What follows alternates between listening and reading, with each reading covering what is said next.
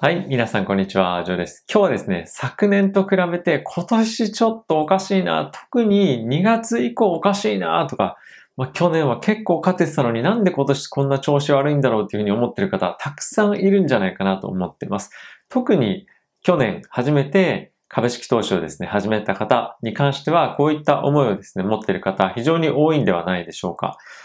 去年まではどこの株に投資しても非常にいいリターン上げていたんじゃないかと思います。ですが、今年に入って特に2月の中旬以降に関してはどこに投資をしてもうまくいかない、なかなかうまくいかないなと。1日でポートフォリオの大体5%から10%も下がっちゃうなっていう人いませんか？ツイッター見ててもですね、そういった方が非常に多いと思いますし、今非常に悲観している方っていうのは多いんじゃないかなと思っています。で、今、まだ3月ですよね。こちら、今3月5日というふうに時計なってますけれども、まだまだ1年始まったばかりです。ですし、今ですね、ここ最近僕ずっと、えー、この動画だったり、ボイシーだったり、ポッドキャストでお伝えしてるんですけれども、3月の中旬から、また4月の前半ぐらいまではですね、追加景気刺激策に対していろんな議論が行われて、なかなか決まらないことから、まあ、ちょっと不安定な不確定要素があるというような相場になるというふうなこともお伝えしていますし、あとはですね、アメリカの方で、税金を払う、いわゆる、えー、まあ、タックスセリングと税金を払うために株を売ったりとかっていうのが、えー、ありますよというような、いうようなこともお伝えしています。なので、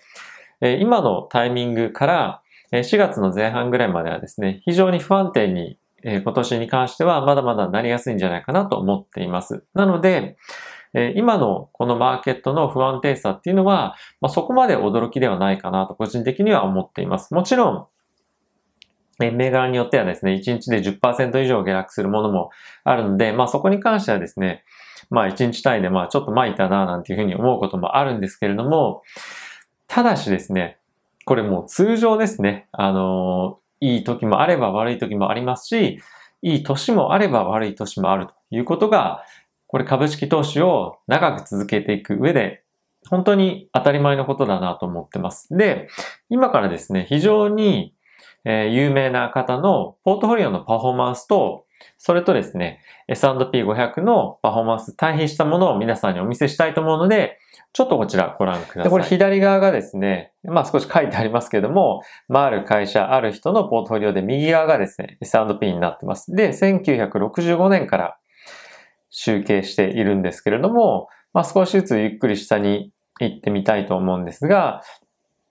まあ、ほとんどですね、左の方は右の S&P をアウトパフォームしている年が多いですよね。なんですが、たまにですね、S&P がプラスにもかかわらずマイナスっていう年もあったりしますよね。ここも S&P が37%なのに2.5%とで、ここも26.4%マイナスの時に自分のポートフォリオは約50%も減っているなんていう時もあったりはするんですけれども、まあ、ずっと見ていくと、最終的にはですね、1964年から2020年のリターンというふうに見てみると、S&P がですね、2300、400、23,450%上昇しているときに、なんと281万526%と、もう本当に驚異的なパフォーマンスを見せている方なんですけれども、えー、これ誰かというとですね、バークシャーハザウェイのウォーレン・バフェットさんがですね、えー、運用しているポートフォリオになっているんですけれども、これだけやっぱり見てみても、バフェットさんですら S&P をですね、大きくえー、負けてしまう時もあるぐらいなんですよね。こっちは21%上昇している時に、マイナス20%っていう時もあるぐらいなんですね。なので、いい時もあれば、悪い時もある。もうこれ、当然ですよね。ちょっとすいません。マイク取れちゃったんですけど。なので、えー、こういうのはですね、本当に、まあ通常あるんですよね。いい時もあれば悪い時もある。何回も言うんですけど、いい時もあれば悪い時もあるんです。なので、えー、非常に悲観する気持ちもわかると思いますし、ああ、何やってんだ自分っていうような、えー、気持ちもですね、まあわかります。ですが、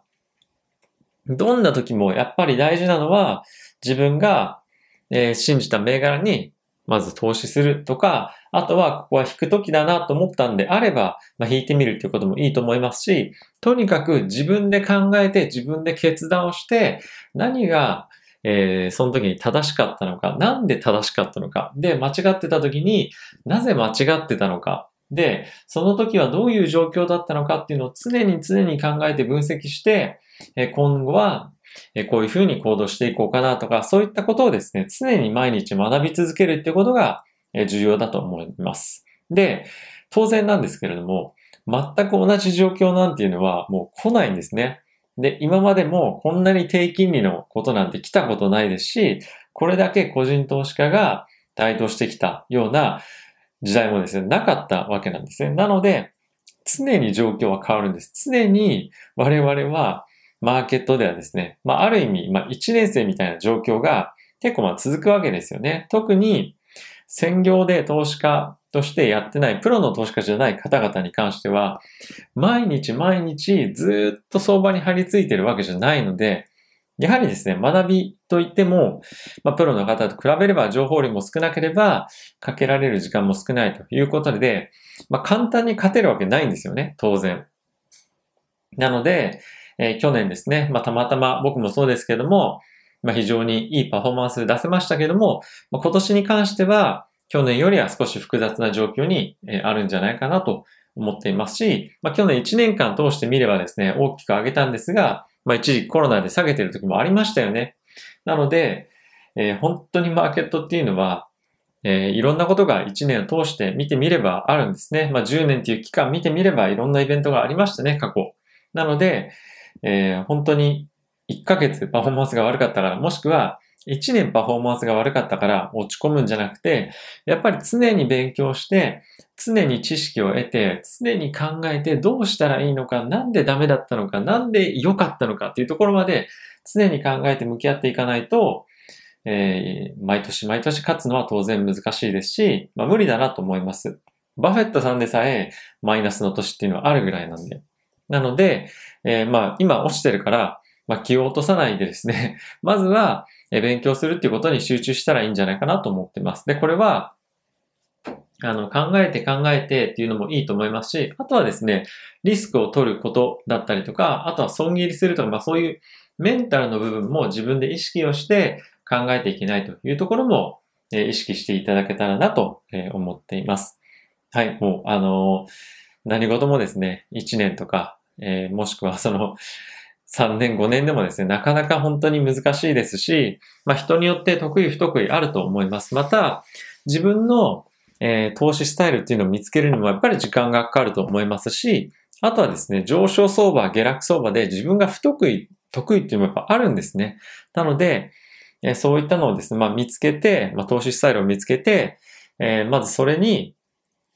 えー、しっかりかけてみるっていうところから始めてみるのがいいんじゃないかなと思っています。で、それが見つかるまではいろいろ失敗して、まあ、成功もするかもしれませんが、いろいろ試行錯誤していく中で見つけていくことが僕は重要なんじゃないかなと、え思っています。なので、まあ、今ダメだからうわーとかってなるんじゃなくて、えー、なんでダメか考えてみましょう。僕も今、えー、まあ、今日っていうところに限っては、まあ、そんなに良くないですけども、えー、まあ、一喜一憂せずにですね、まあ、ちょっと一時期いい班が大きく下落してちょっとダメージ受けている時はありましたけども、まあ、そういったところからもしっかり学んで、僕今最近投資ノートまた新しくつけ始めてますけども、まあ、そういったところで自分と向き合って、まあ、これ人生も同じですよね。なので、えー、常に、常に考えて人からの意見もしっかり聞いて、えー、プロもですね、いろんな人に本当に勉強させてもらって、知識を習得して、常に進化しているという状況なので、まあ、アマチュア、個人投資家の僕らはですね、もっともっと謙虚に毎日毎日学んでいかないといけないので、分かった気なんてなってる方なんていないと思いますけれども、えー、常に謙虚に相場に向き合っていきましょうという動画でした。えー、お前何様だと思う方もいらっしゃるかもしれませんが、本当に、えー、毎日、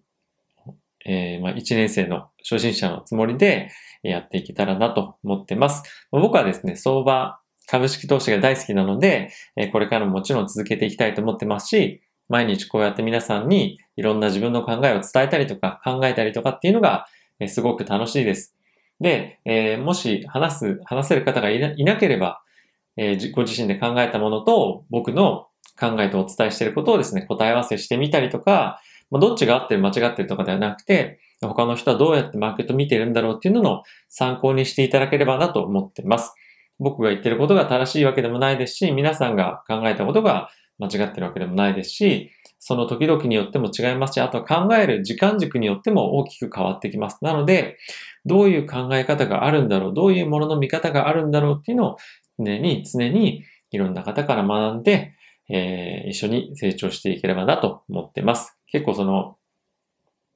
いろいろと考えることもあると思うんですが、えー、怖かったらリスクを落としてみるというのもいいと思いますし、自分に適切なリスクリスク量というのをですね、もう一度見つめ直すいい時なんじゃないかなと思っています。では、また次回の動画でお会いしましょう。さよなら。